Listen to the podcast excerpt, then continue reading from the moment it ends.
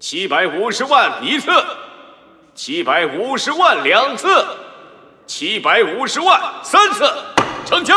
恭喜八八三九号贵宾获得这件宝贝。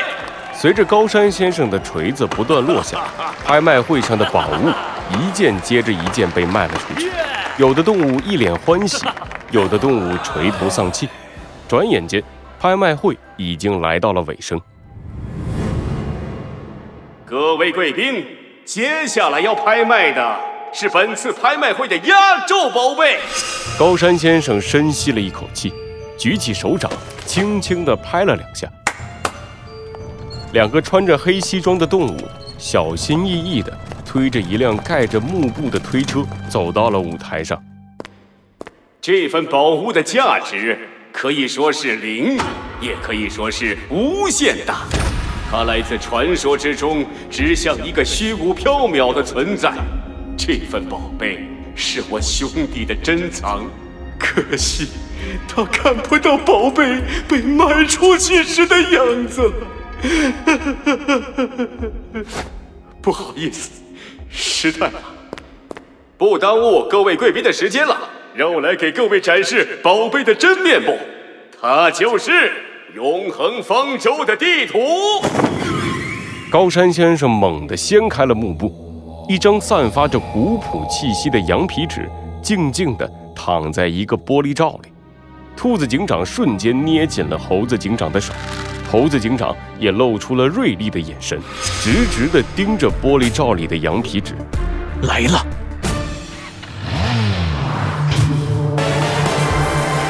罪恶藏在谜题之下，真相就在推理之后。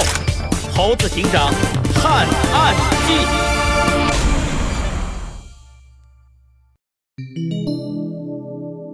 拍卖会四。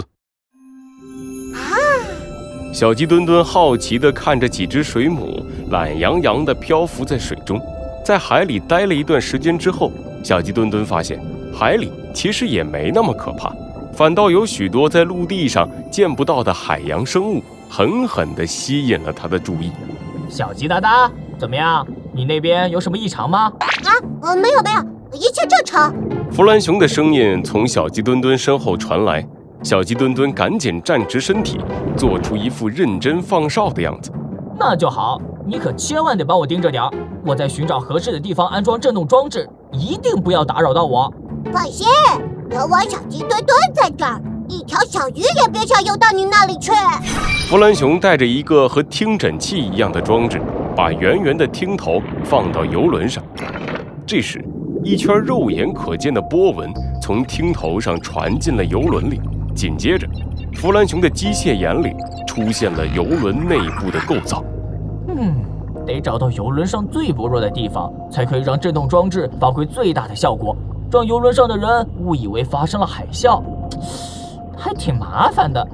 弗兰熊一点一点地挪动着听筒，小鸡墩墩打起十二分精神，全神贯注地观察着四周。突然，他听到身后传来一声大喊：“糟糕，这是什么？”永恒方舟的藏宝图，想不到这东西居然真的存在啊！拍卖会上，参会的动物纷纷议论了起来，都显露出对藏宝图很有兴趣的样子。高山先生笑了笑，整了整自己胸口的领结。但是在开始拍卖这份地图之前，还有一件事需要处理。大家可能还不知道啊，我们拍卖会的现场混进了。两个身份不明的家伙，一道耀眼的光线照射到了猴子警长和兔子警长身上，一群穿着黑西装的动物瞬间包围了他们。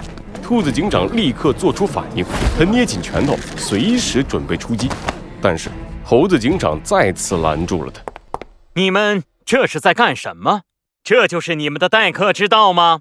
对待客人，我们当然不会这样。”但是你们两位恐怕不是来我们这里做客的吧？高山先生从舞台上走了下来，一步一步地逼近猴子警长和兔子警长。你们两位根本就不是什么情侣，也不是什么科技公司的董事长和珠宝商的女儿。你们两位到底是谁呢？如果是来做客的话，为什么要隐藏自己的身份呢？两位贵宾，我不知道你在说什么。猴子警长依旧保持着冷静的样子，淡定地注视着高山先生的眼睛。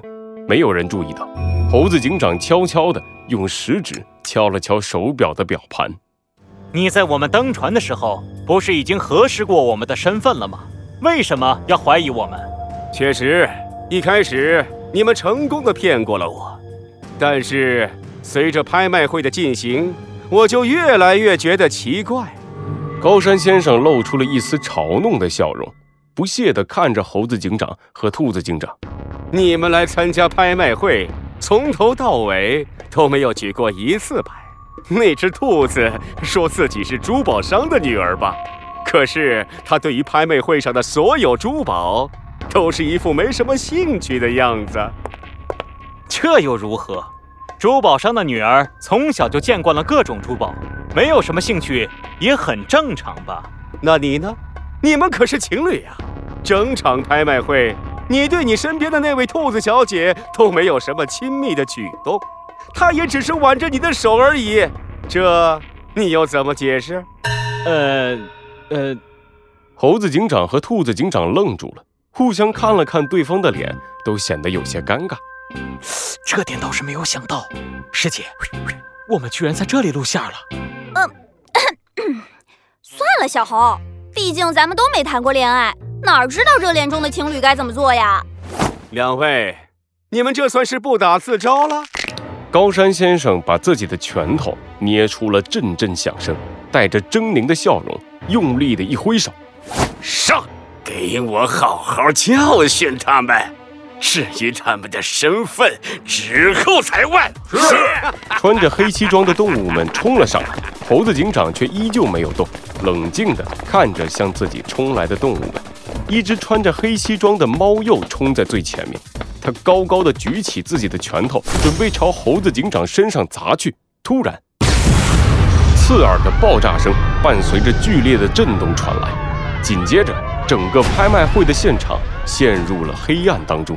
猫鼬还没搞清楚发生了什么，就听见身边有人用不大不小的声音说道：“师姐，行动！”是。猫鼬的脑袋上突然遭受了重重一击，紧接着他的意识也陷入了黑暗当中。猴子警长在黑暗中依靠自己脑海里的记忆，飞快地越过人群，奔向舞台上的地图。找到了地图。诺亚方舟的地图静静地躺在玻璃柜里，猴子警长的双手飞快地动了起来，小心地解锁着玻璃柜上的锁扣。就在这时，手表上的通讯装置响了起来，猴子警长把手表取了下来，夹在耳边。